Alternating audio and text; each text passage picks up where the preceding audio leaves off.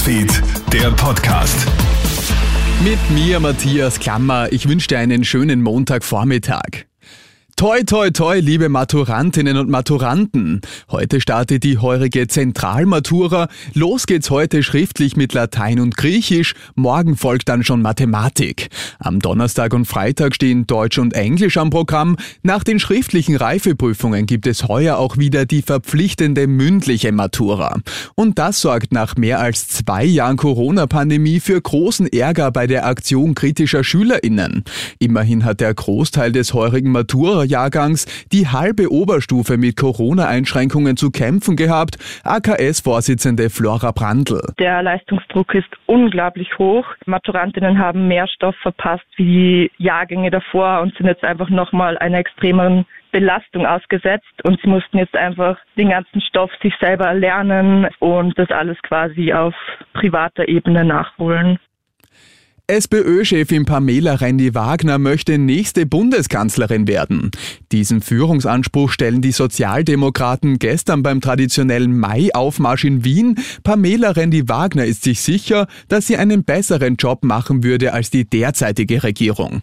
Hör mal. Liebe Bundesregierung, ihr könnt es nicht oder ihr wollt es nicht.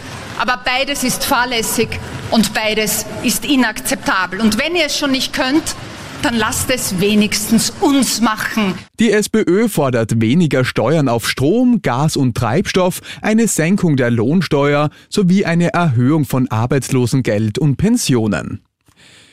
Wir spüren es im Supermarkt, an der Tankstelle oder beim Heizen. Unser Leben wird massiv teurer. Schuld daran ist der Angriffskrieg Russlands gegen die Ukraine. Der aktuelle ATV-Upper-Trend zeigt, die Bevölkerung in Österreich fürchtet, sich ihr Leben nicht mehr leisten zu können. Die Politik muss Preissteigerungen und die Energieversorgung demnach ganz dringend angehen. Das Corona-Thema rutscht immer weiter in den Hintergrund. Meinungsforscher Peter Hayek sagt zu ATV. Irgendwie auch verständlich, weil auf der einen Seite sinken die Infektionszahlen und auf der anderen Seite äh, steigen die, die Lebenshaltungskosten. Und dadurch verändert sich natürlich das Setting. Ein russischer Spion wurde jetzt im ukrainischen Generalstab entlarvt. Die ukrainischen Sicherheitsbehörden haben nach eigenen Angaben einen Ring russischer Agenten ausgehoben. Einer der Spione habe sogar im ukrainischen Generalstab gearbeitet, sagt Präsident Volodymyr Zelenskis Berater Alexei Arestovich in der Nacht auf heute. Über die genaue Zahl der Mitglieder des Spionagerings macht er jedoch keine Angaben. Der ukrainische Präsident Volodymyr Zelensky verurteilt die russische Blockade von Schwarzmeerhäfen seines Landes.